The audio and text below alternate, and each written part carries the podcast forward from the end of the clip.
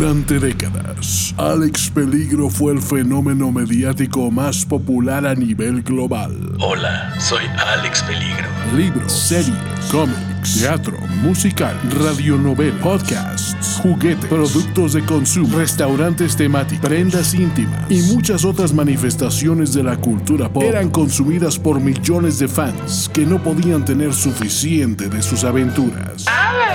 Pero un buen día, sin razón aparente, Alex Peligro se esfumó.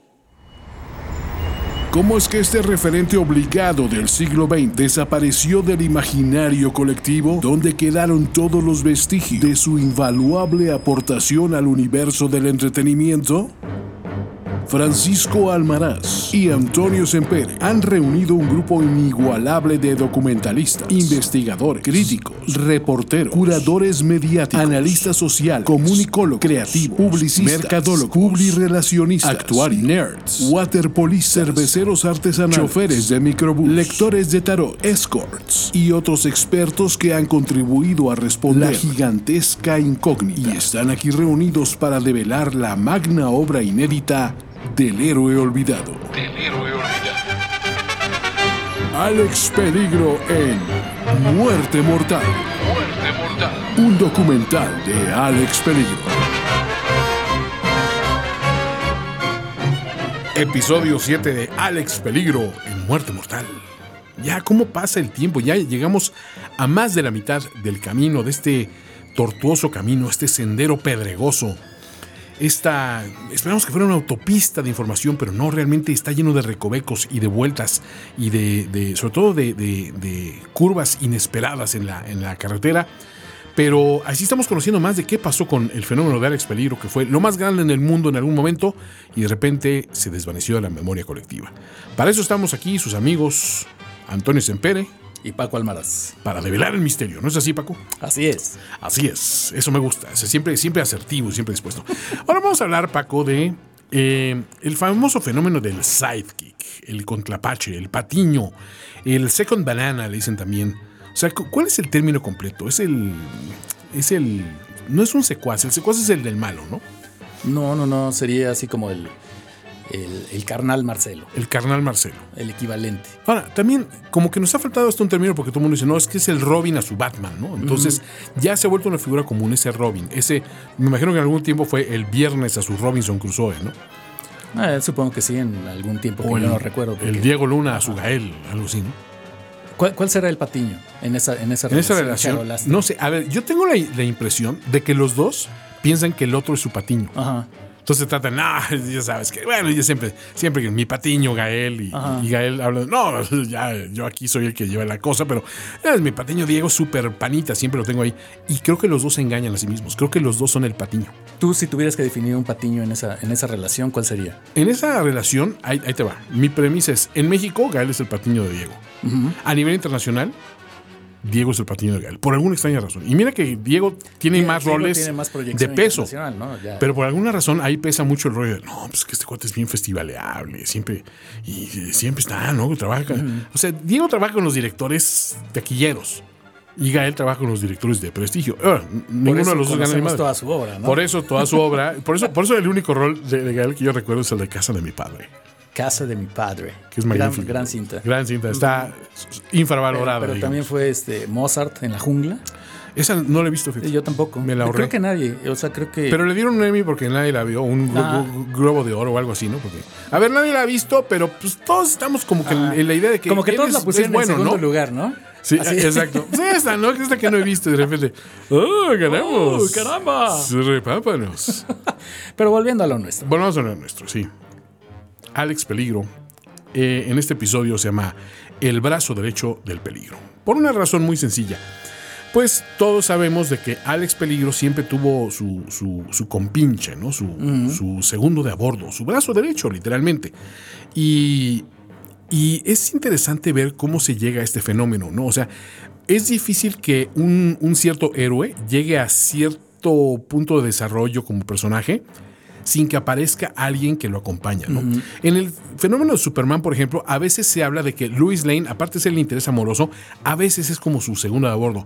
Pero este, Superman también tiene un Jimmy Olsen que también de repente este, cumple esas funciones. Y a veces, ¿te acuerdas que había Crypto, no? O sea, que era Crypto, eh, eh, esa situación de un perro Superboy, la misma Supergirl, todos pasaron en algún momento por esa etapa. Es lógico que Alex Peligro iba a tener que explotar lo mismo. Y yo creo que este es un personaje tan grande que un tan solo un sidekick era era este Insuficiente. exactamente. Exacto, te quedas como diciendo, ok, necesitas más complementos. Y eso es lo interesante, que la verdad, cuando analizamos por qué desarrollaron tantos, tantos subalternos para Alex Peligro, tantos, tantos eh, compinches, tantos, tantas comparsas, Tantos Marcelos. tantos Marcelos, podemos entender mucho. Hoy en día tenemos un, un, un compinche, literalmente un comparsa que se llama Marcelo, ¿no? Exactamente. Para una y figura niveles- prominente. A los ¿no? niveles más altos. A los niveles más altos, o sea, a nivel cancillería, ¿no? Entonces, estás hablando de que es importante siempre tener tu, tu, tu chelito, ¿no? El chelito es indispensable. Ahora, de tus. de, de- de este gran panteón de, de- de- de- de superhéroes, este, más bien, de- bueno, de complementos al héroe que vamos a mencionar, ¿tienes algún favorito? Alguien que te llame mucho la atención, que digas, ah, recuerdo con particular cariño a tal y, y tal otro no me gustaba? Pues recuerdo a varios, a varios. Este está Robin, Robin. Robin, ¿Qué- que, después lo, lo modificaron a Robin Son, Ajá. que, que dijeron que era el hijo de Robin por- ante las, este, la- las amenazas legales que, que- Siempre que la gente ¿no? de DC Comics este, puso. Ujú. Pero también recuerdo otro que se llama nitroglicerina. ¿Te Ah, acuerdas que, que muchas personas dijeron, "Ah, no, no, no, esto se está basando en Fabulman y Dinamita? sí. Ajá, y nitroglicerina suena muy, muy, este, muy similar, pero, pero funcionó durante todos los episodios en que salieron. Eh, Uno que recuerdo con cariño fue el Flaco de Plata. El flaco del plata. ¿Te acuerdas ¿cómo de Memoria Prodigiosa? Y Sí. gran auxiliar en la resolución de los misterios. Porque le- eh, recuerdo mucho que Alex le decía, este, ¿dónde hemos visto en- esto antes, Flaco de Plata? Ajá. Y, y el Flaco con su, con su frase insignia, acuérdate de Acapulco, Alex. Exacto. Entonces, Eh, eh, aparte era, era, era inconfundible con terminar los episodios y, y- y siempre el flaco de plata sacaba así un comentario así como que medio, medio burla de Alex Peligro y aquel se volteaba y ¿qué pasó, flaco? Sí. ¿No? O sea, que era así como que qué llevado, ¿no? Pero, Ajá. pero era una dinámica que funcionaba, ¿no?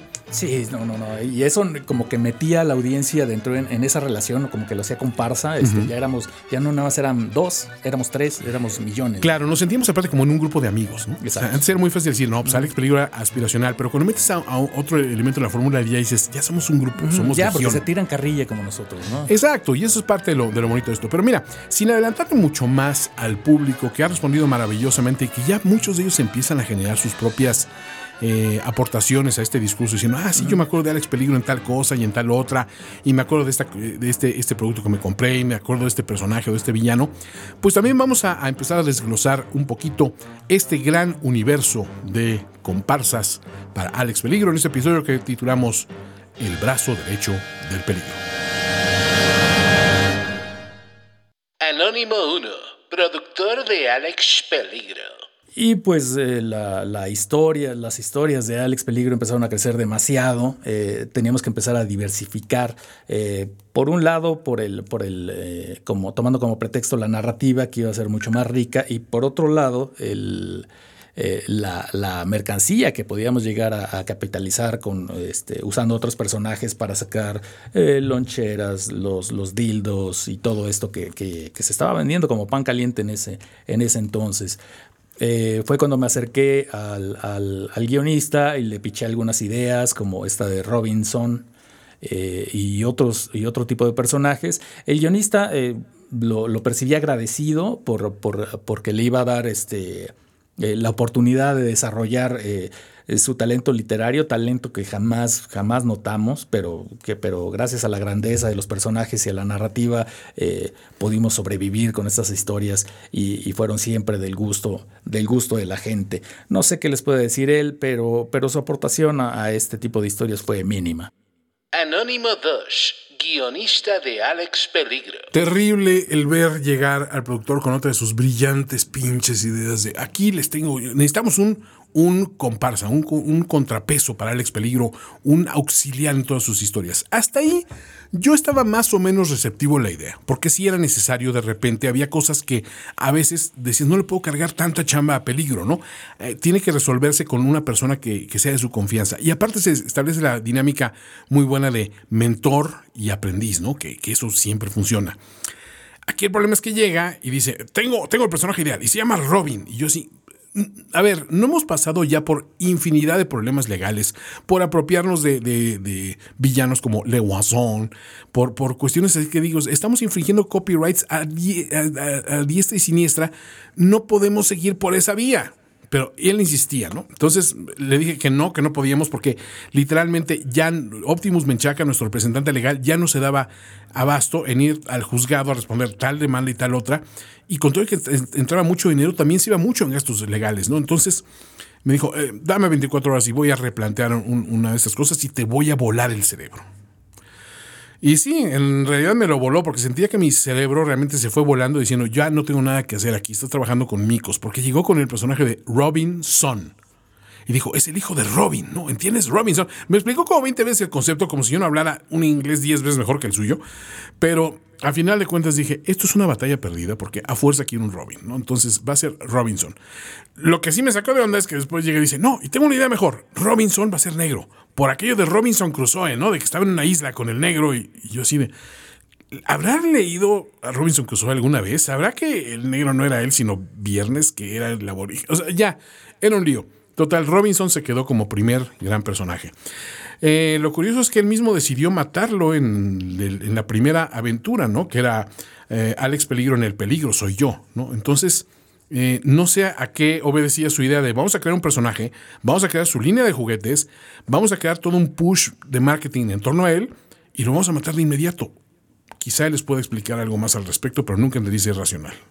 De Alex Peligro. La idea de, Robinson y la mercadotecnia detrás de este personaje es sencilla. Eh, solo emitimos un, capítulo, una historia con este personaje, sacamos una cantidad increíble de productos relacionados con él porque la gente iba a pensar que este, este personaje había llegado para quedarse. Entonces lo sacamos en una quincena. Eh, todas las mercancías se agotaron, o sea, las cobijas, eh, las cortinas, el juego de ollas, todo lo que sacamos, el horno eléctrico, el horno eléctrico para niños, el horno eléctrico para niñas de Robinson, todo fue un éxito y fue ahí cuando decidimos eh, eh, que, esto era una mina de oro adicional. Así es que si matábamos a este personaje en la primera historia y en la siguiente historia sacábamos otro eh, de mi fecunda imaginación, como fue el caso de nitroglicerina, que, eso me llegó la inspiración mientras eh, una televisión estaba prendida, eh, había unas caricaturas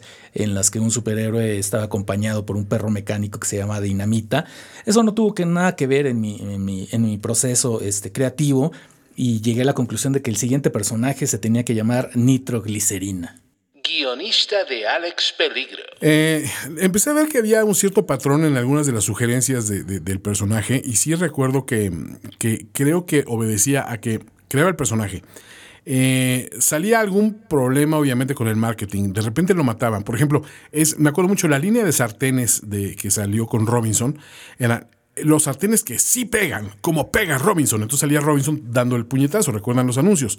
El problema es que eran unos sartenes de muy baja calidad que habían comprado en, Vietnam y que obviamente no tenían un tratamiento adecuado de teflón, entonces se les pegaba todo, o sea, hasta la grasa se les pegaba, o sea, literalmente no, podías ponerle nada para despegarlos. Entonces vendieron el rollo como que era a propósito, ¿no? Eh, de igual manera, lo de la nitroglicerina, me acuerdo que le estaban dando un cierto medicamento, porque no sé si fue el abuso de, de cierto cierto medicamento, como él le decía, este, cierta caspa del diablo que se metía por la nariz, pero ya su corazón no estaba respondiendo igual, entonces le daban unas pastillitas de nitroglicerina y un día llegó con la idea de, tengo la idea, nitroglicerina, y ya tengo el patrocinador ideal. Entonces, bueno, pues por eso salieron esas píldoras para el corazón de nitroglicerina, ¿no? Que era pues, ese sidekick que no funcionó mucho, la verdad. Yo me quedo más que nada con la idea de que Después empezó la evolución con, otros personajes que ya eran un poquito más genéricos, ¿no? O sea, decimos, si tenemos a Alex Peligro, en el apellido vamos a ponerle como que lo que define al personaje. Eso tenía cierto sentido. Así fue como, como nació este personaje que se llamaba Javi Riesgo, ¿no? Y Javi Riesgo literalmente pues era ante el peligro, o sea, eh, o sea, el riesgo y el peligro siempre van de la mano, ¿no? Entonces era curioso. Eh, Luego ahí salió, creo que se lo tomó muy literal el productor porque dijo, sí, que salgan de la mano y así tenemos un ambiente donde cierto sector que nos ha ignorado mucho, que es el sector de, las, de, de, los jotos y las, las lenchas, nos van a... Y yo, no podemos decir eso. Ya desde ese entonces sabíamos que estábamos incurriendo en incorrección política al denominarlos de esa manera, pero en los noventas, todavía el SIDA era una enfermedad rosa, por así decirlo, ¿no? El caso es que cuando llegó con la idea de eh, el riesgo y el peligro siempre van de la mano, eh, empezamos a notar esa, esa connotación de que había un cierto aspecto hemoerótico en la relación de, de Alex Peligro y Javier Riesgo y tuvimos que irlo dejando de, lado. Sin embargo, hay que decir que el personaje sí se quedó en el gusto popular, o sea, hay gente que todavía lo recuerda con, cariño. Incluso un periodista después adoptó el apellido de, Riesgo y, se puso Risco, y creo que le ha ido bien dentro de, ese, dentro de ese nombre, ¿no? Entonces, pues es bonito saber que alguien todavía recuerda a, Javi Riesgo, que también duró poco, duró un par de episodios nada más, salió en, en Alex Peligro, en Él también es el peligro, ¿no? Este, pues ni hablar, oportunidad perdida. Productor de Alex Peligro. Pues ya encarrerados, ya que el guionista entendió de qué se trataba esto, eh, empecé a picharle muchas más ideas, ¿no? Porque no sé si lo he comentado aquí, pero mi imaginación es fecunda. Entonces ahí fue cuando surgió otro, otro de los acompañantes de Alex Peligro, en este caso una mujer, una afroamericana de ojos verdes con pasión por la música disco, Santa Esmeralda. Ese, ese no tenía ninguna bronca. Recuerdo también a los hermanos Lamert que podían identificar a cualquier persona analizando sus expresiones.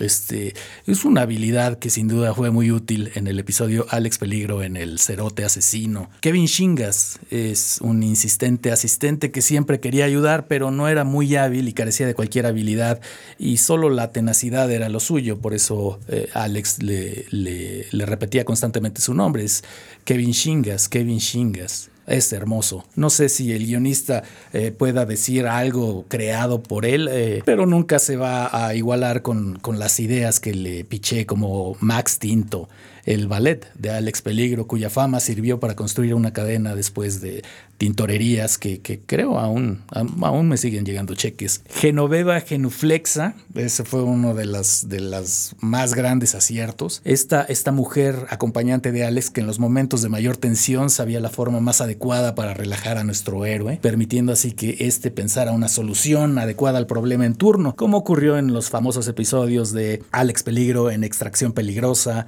Alex Peligro en Extracción Bajo Fuego, Alex Peligro en Buches de Amor, ese fue un episodio hermoso, eh, recuerdo yo lo bauticé, y Alex Peligro en Drenado Riesgoso. Joselito fue otro, fue otro de los, de los compañeros de, de, de Alex Peligro, este pequeño cantaor español eh, que durante su adolescencia pues carecía de trabajo y oportunidades y decidimos darle una oportunidad aquí este, y la, la agarró, estuvo con Alex durante unas 12, 15 aventuras y después le, le gustó tanto su faceta de, eh, armamentista y de mercenario que después se dedicó realmente a eso. Fue, fue maravilloso haber inspirado la vida de un joven para dedicarse a esta, a esta situación. Guionista de Alex Peligro. Creo que el momento más inspirado que, llegó cuando, cuando, salió el personaje de Santa Esmeralda fue el decir, a ver, la contraparte también puede ser una mujer, ¿no? Y puede funcionar bien como esa mujer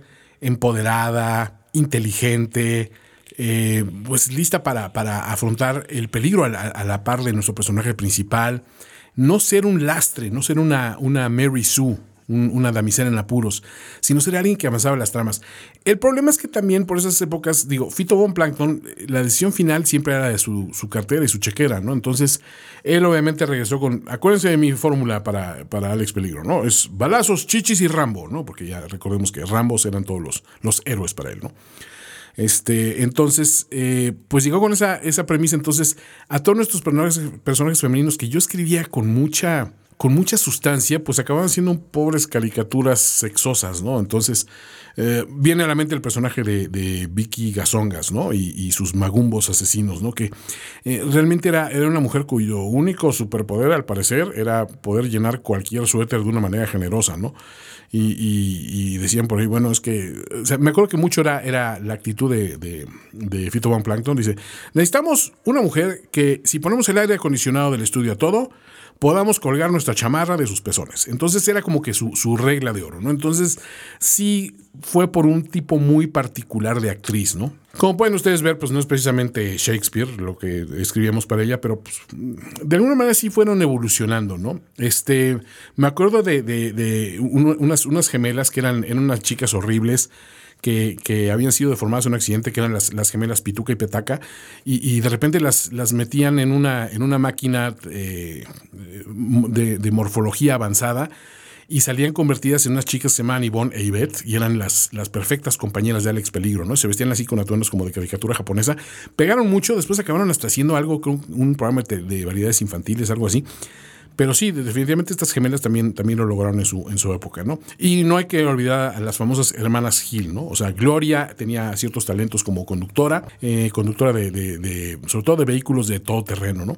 Y Noemí era realmente la, la voz cantante de esta operación, ¿no? Era la experta en computadoras, en, en, escribir realmente los, los parlamentos eh, que tenía que decir Alex Peligro cuando se hacía pasar en alguna de sus identidades eh, ocultas, y ella le, le daba ese trasfondo. Gloria y Noemí Gil fueron, fueron un éxito, las hermanas Gil como, como contraparte, pero ya llegó un momento en que sí nos empezamos a, repetir, ¿no? Eh, cuando volvimos a la, fórmula que había iniciado Javi Riesgo, pues y, metimos, por ejemplo, a Ricky Monedo, ¿no? Que era su habilidad era nada más las finanzas creativas, ¿no? Era la cuestión de crear Em, sobre todo para los cibercrímenes y los crímenes de cuello blanco, pues él lo solucionaba, ¿no? Y su vulnerabilidad era los whiskies caros, ¿no? Entonces, ese episodio famoso en Alex Peligro, en Peligro con el contador, eh, en el cual se lo llevaban, lo ponían ebrio, entonces Alex Peligro perdía su fortuna y ya no podía financiar todas sus empresas contra el crimen.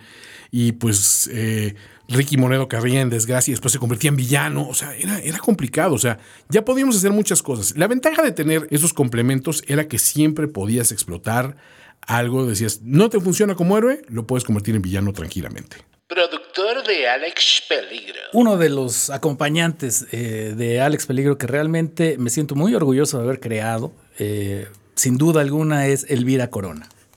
La famosa El Virus, científica encargada de los biolaboratorios en donde desarrollaron el virus Corona, eh, que quizá anticipó la pandemia que en este momento estamos eh, todos viviendo y los acompaño en su pesar si han tenido algún problema, algo que lamentar. Guionista de Alex Peligro. Eh, Elvira Corona, por supuesto, era aprendiz del profesor Kampai, ¿no? Este, este, este japonés, un genio oriental de la tecnología, ¿no? Que sin embargo era alcohólico, ¿no? Entonces, su frase favorita era que cuando hacía un descubrimiento importante decía ¡Kampai! y levantaba así su botella de sake, ¿no? Y era muy célebre, por supuesto, lo tomaron después para personaje también de una, de una cadena de sushi, que empezaba el sushi en México, ¿no? Empezaba a pegar y la verdad es que eh, el Campai Roll de repente se volvió como que el favorito en todas partes, ¿no?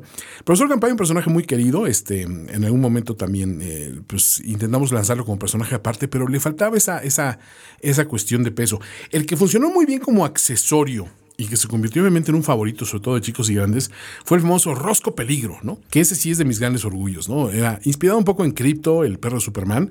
Dijimos, pues necesitamos un perro, ¿no? Y en aquella época era muy fácil desarrollar eh, cosas donde, donde el héroe era el perro, porque pues a final de cuentas generaban su propio negocio, ¿no? Eh, la trilogía de Rosco Peligro, después ya como solo, o sea, cuando lo sacamos del contexto de Alex Peligro, eh, pues funcionó muchísimo. Aquí el problema un poco era que, la verdad, las exigencias de la producción demandaban mucho de nuestros perros, ¿no? O sea, los teníamos demasiadas horas en el set, los poníamos a hacer cosas demasiado peligrosas, y pues era muy común de que se nos muriera un perro de, o sea, de una película a otra, incluso de una filmación a otra. Si ponen mucha atención en, en Rosco Peligro en, croquetas de terror, el perro que inicia como Rosco Peligro es un Rottweiler, ¿correcto? A la mitad de las, de las escenas ya tenemos un pastor alemán y terminamos con un Yorkie. Entonces, si lo analizas bien, no es el mismo perro en todas las escenas, ¿no? Y era porque pues todos los perros entrenados se nos morían más rápido de lo que podíamos reemplazarlo, ¿no? Sin embargo, pues Rosco Peligro, por eso mismo de las variedades de perro, también lo explicamos de que es que es un perro que tiene el poder de transformarse en otros perros a placer cuando lo exige la, la situación, ¿no? Y eso, pues digo, aquí, por fortuna tengo aquí todavía eh, videos y eso que están escuchando de fondo también son grabaciones de Rosco Peligro. Y tenemos toda la clase de ladridos posibles, ¿no? O sea, perros grandes, perros chicos. Eso nos ayudó muchísimo. Cuando se enteró PETA, obviamente, y, este, y los, los defensores de derechos animales, sí hubo ciertos problemas, no lo voy a negar. Pero yo me sigo quedando con que Rosco Peligro fue un gran personaje, ¿no? Y sobre todo, además de generar sus propias películas su, y su caricatura, también se generó esa, esa línea de disfraces para furros que funcionó muchísimo, ¿no? Y pues aquella vez que escribí Alex Peligro en Los Colmillos del Peligro, jamás sospeché que Rosco Peligro se iba a convertir en, un, en una fuente de ingresos salvaje para nuestra empresa, ¿no? Ingresos de los cuales no vi yo gran cosa, sinceramente, como lo he dicho, yo tenía un contrato muy complicado, pero me imagino que alguien lo debe haber sacado provecho. Productor de Alex Peligro. Después de que inventé al profesor Campai eh, y el éxito comercial que tuvo, eh, decidí dar un giro por completo, generar una cosa completamente diferente. Y ahí fue cuando surgió el profesor Campari, que ese era un italiano, igual malo, con malas intenciones, eh, pero que nos generaba muchos ingresos por parte de ciertas empresas que nos permitieron después financiar el lanzamiento de otro, de otro este, acompañante para Alex Peligro, el profesor Baileys, el profesor Bacardí y, y varios más este, que nos dieron este, gran, gran proyección económica, no, no tanta fama con asociaciones de padres de familia y todo esto, pero, pero eh, son cosas que teníamos que aceptar para poder seguir haciendo crecer la leyenda de Alex. Guionista de Alex Peligro. El profesor Bacardí, me acuerdo que la figura de acción se vendió muy bien, porque aparte le inventamos que tenía su golpe especial, el famoso Planter's Punch, ¿no? Y, y- y eso pegó muchísimo. Pues, pegó aparte con los niños, cosa que no esperabas, ¿no? Obviamente nos metíamos en ciertos problemas con, con las madres de familia que decían, pero ¿cómo están eh, intentando venderle alcohol a los niños? Que no sé qué. Y dije, no, a ver, tranquilos, o sea, por eso está luchando contra el mal, contra el mal Que era uno de los grandes villanos de, este, de esta cuestión. Entonces, eh, decíamos, pues sí, a lo mejor el, profesor Bacardi tiene esas, esas raíces que es algo, es un vicio socialmente aceptable, no, no- no hay muchos culpables, pero finalmente está luchando contra algo pernicioso que son los el tabaco, ¿no? Ahora, mi defensa se arruinó un poquito cuando llegó el productor con su idea de, de, de estos, estos, eh, estos amigos, grandes amigos, que también mucho se rumoró de que si eran pareja en algún momento, y en ese sentido éramos muy progresivos, pero esta pareja de amigos que eran, este, pues, eh, eran unos tipos de, sociedad, de mucho dinero, que sin embargo se daban tiempo de sus compromisos con la, con la High Society para ayudar a Alex Peligro, ¿no? Los famosos Benson y Hedges. Productor de Alex Peligro. Ok, después este, de que sugirieron la, creación de, de los hermanos estos de alta sociedad, Benson and Hedges, eh, pues se abrió otra, otra, otro, otra mina de oro. Otra, ¿Por qué le vamos a poner de otro nombre? Este, también vinieron los primos del Prado. eh, también eh, vino un grupo de ayudantes este, que era bastante frágil y a esos los denominamos los delicados. Guionista de Alex Peligro. El varón Baronet, no podemos olvidarlo también, era, era, era simpático. Así como, como ese, es- ese tipo que era, era el, el ballet, pero a la vez era como un ayudante inglés, se llamaba Raleigh. ¿Se acuerdan de él? Productor de Alex Peligro. Siguiendo hablando de estos, estos este, ayudantes de Alex Peligro, pues no me vienen más a la memoria. ¿eh? Realmente recuerdo los que eran enanos, eran siete, eh, tenían nombres este, que algunos ligaron con los pecados capitales. Después se hizo un despapalle. eh, eh, en esa aventura en que Alex Peligro enfrentó a los, a los traficantes colombianos en Alex Peligro y la- la matanza de Blancanieves. Un episodio muy controvertido, sobre todo en Colombia, fue prohibido. Eh, eh, hicieron estallar varias, varias cosas para demostrar su, su, eh, su desacuerdo con esta emisión, pero pues al final de cuentas eh, creo que, que, que el episodio se dio a conocer allá en Colombia después de que, de que el autor de estos atentados este, falleció en el tejado de algún lado. No recuerdo bien cómo estuvo. Guionista de Alex Peligro. Notarán que tenemos un tema recurrente con, con cierto producto que consumía mucho el, el productor, pero él siempre nos decía, eh, a ver, este, cuando miras hacia atrás, ¿te acuerdas que esa era una época en que la cocaína era hasta buena para uno, ¿no? O sea, lo que hoy en día le encuentran de beneficios a, a- a, por ejemplo, al cannabis y todo este rollo, pues en aquel tiempo pensábamos que eso era para la cocaína, ¿no? Entonces digo, algunos no nos alcanzaba para ello, obviamente, ¿no? Pero el productor pues siempre hablaba de sus beneficios y, y sí se notaba la mano de, de ella cuando inspiraba muchos productos, porque hay que hablar de los complementos a Alex Peligro que no funcionaron. Hubo personajes que creamos y que nunca tuvieron arraigo con el público. Llegó un momento que ya estaba un poco surreal la situación porque eh, el productor llegó y dijo, tengo un, un acuerdo con una, una fabricante de, dulces y, chicles mexicanos y vamos a sacar al nuevo, al nuevo al nuevo compañero de Alex Peligro, que era una criatura amorfa, o sea, se, podía convertir en muchas cosas y pues obviamente se inventó, tú di que viene del espacio exterior o algo así, ¿no? Entonces era esta masa rosa que se movía y todo este rollo, se llamaba Bubbly, ¿no? Y pues era súper ñoño el personaje, ¿no? Y sobre todo al final de que siempre Alex Peligro llegaba y derrotaba a los villanos y todo este rollo y, decíamos, ah, es que jamás imaginamos que, que el villano, el varón Von Daniken estaba detrás de esa máscara, ¿no? Y la máscara, y entonces volteabas y entonces esa figura amorfa se había puesto la máscara, ¿no? Y todos, ¡Bubli! Y, y, y Bubli hacía, y esa era toda su gracia, ¿no? A ver, ese chiste lo hicimos dos o tres veces y decimos, es que eso nunca ha hecho gracia, o sea, ¿por qué estamos insistiendo en ello? Pero ahí estaba, ¿no? Y pues, por supuesto, creo que el fracaso más sonado, y ese sí, pues hay que darle nombre y apellido de quién es el culpable de Claro. Y por supuesto, el productor 100% idea suya fue cuando quiso vendernos a Scrappy Peligro. Productor de Alex Peligro. Un día el guionista llegó con una idea, eh, nos dijo que se llamaba Scrappy Peligro. Eh, yo le dije, eh, no le encuentro sentido a esto que estás proponiendo, ¿qué es Scrappy Peligro? ¿Es algo así tan bueno como Bubbly? Y nos dijo que no, que, que era eh, el, el, sobrino de Alex Peligro, era un como Alex Peligro a escala. Eh, le dije, esto no tiene razón de ser, no tiene los antecedentes, no tiene el historial, no tiene la misma biografía que Alex Peligro, ¿por qué estaría haciendo las mismas cosas que Alex Peligro? Y el, el guionista empezó a, a, trastabillar intelectualmente, como siempre lo hacía, eh, no supo dar una justificación y nos retiramos ese día, bastante molestos con él y su trabajo. En la noche me retiré y como siempre tengo la televisión prendida de las caricaturas, estaba viendo algo de, de unos jóvenes que salían en una, en una, en una van eh, que se llamaba la, la, la, máquina del misterio o algo así, que eran varios con un perro y un perrito chiquito y ahí se me prendió el foco. Scrappy Peligro. Al día siguiente regresé y les piché la idea tan buena, de esas ideas tan buenas que, que, la gente siente que ya las había escuchado antes y que obviamente quisiera eh, eh, el crédito por ellas. Todos empezaron a decir, no, pues es el guionista dijo, eso yo lo propuse ayer y ya le dije, no seas celoso, o sea, esto, esto de la creatividad es una lluvia de ideas, es una colaboración constante, no te quieras apropiar de todas las ideas y menos de las que no son tuyas. Guionista de Alex Peligro. La historia de Scrappy Peligro es muy, muy extraña, ¿no? A ver, Estábamos en Tijuana. Estábamos como parte de, Alex Peligro y su caravana de estrellas, que fue ese concepto mitad palenque, mitad gira itinerante de conciertos, mitad eh, feria de marketing, porque la verdad de todo la idea era vender memorabilia y mercancía, donde salían tipos disfrazados de Alex Peligro y de botargas de Alex Peligro, eran medio convencioncillas en cierto momento. Bueno, estando en Tijuana, el productor se va de fiesta y se va de fiesta, pero a lo grande. Y el día siguiente llega al hotel acompañado de un tipo que era, era curiosísimo.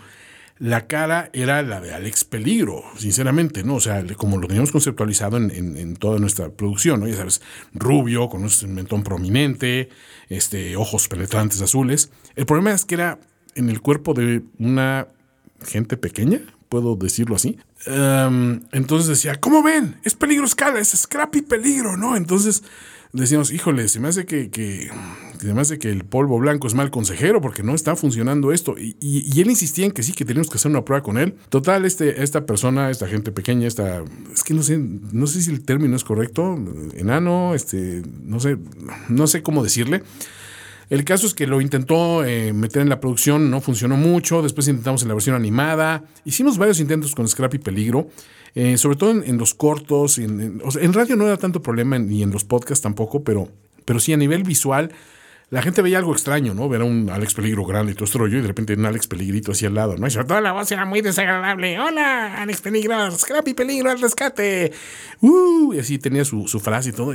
No pegaba, nomás la, gente no le gustó. Pero el productor decía que era lo más brillante que se le había ocurrido en años, ¿no?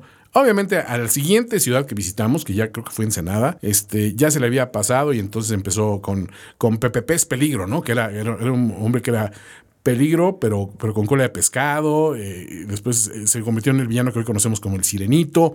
Un, problema, ¿no? Ya los, los sidekicks eran demasiados. Entonces, pues creo que la lección de todo esto es que eh, sí podíamos desarrollar productos interesantes para complementar a Alex Peligro, pero el problema era que casi siempre Alex Peligro acababa absorbiendo la personalidad de estos, de estos de estos compañeros.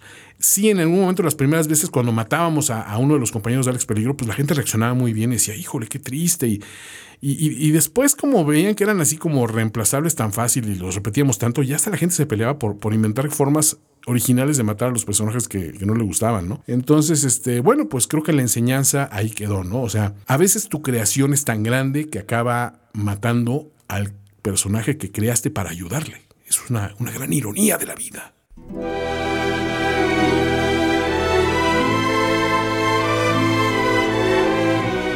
¿Cómo ves, mi querido Toño? Este, el proceso creativo que siguieron estos muchachos es, es, es absolutamente fascinante.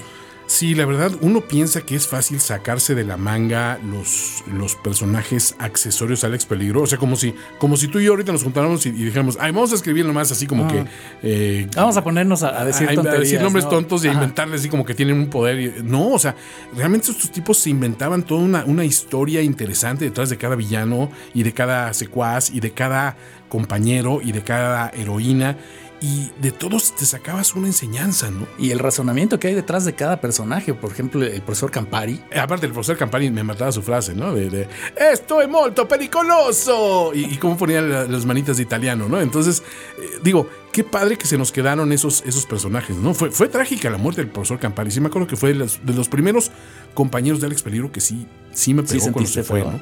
Sí, la verdad no. no. Ah, pues la, las decapitaciones siempre son desagradables. Sí, no las ves venir, pero sobre todo cuando, cuando es una decapitación y sale la cabeza botada así como un corcho, que dices, está raro, ¿no? Pero, pero, tenía su razón de ser, ¿no? Creo que podían ser crueles hasta cierto punto el, el, el tratamiento que se les daban a los, a los, a los compañeros de Alex Peligro, uh -huh. pero muchas veces lo justificaba la visión artística, ¿no? Y creo que en eso nunca nos quedaron a deber. Siempre todos fueron pensados minuciosamente y pues sus arcos, algunos estaban destinados a terminar temprano, ¿no? Y la visión futurista que manejaron en varios de ellos, como el caso de la científica, ¿no? Elvira Corona.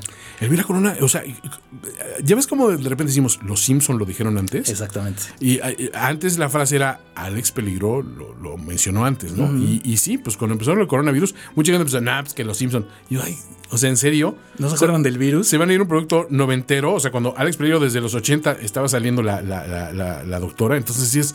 No, o sea, ¿en, en, ¿en, qué momento? O sea, por favor, hagan memoria, señores. Alex Peligro nos dejó un legado riquísimo. Aquí apenas estamos entregándoles. Nosotros nos hemos descendido hasta las profundidades de esa gran mina y hemos sacado todos los diamantes, todas las joyas realmente para ponerlos en la entrada para que ustedes lleguen en malos consuman y les den una pulidita ya, o sea, los disfruten. Entonces, aprovechen todo este conocimiento y sobre todo, hagan memoria.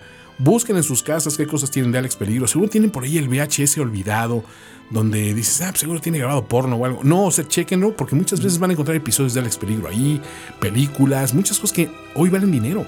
Y que no son excluyentes, no puede ser una aventura de Alex Peligro y puede ser porno. Eso, eso es interesante también, de que muchas veces, eh, a veces las parodias porno de las, de las historias de Alex Peligro, por ahí eh, encontré la cifra que a veces recaudaban incluso más que el producto original.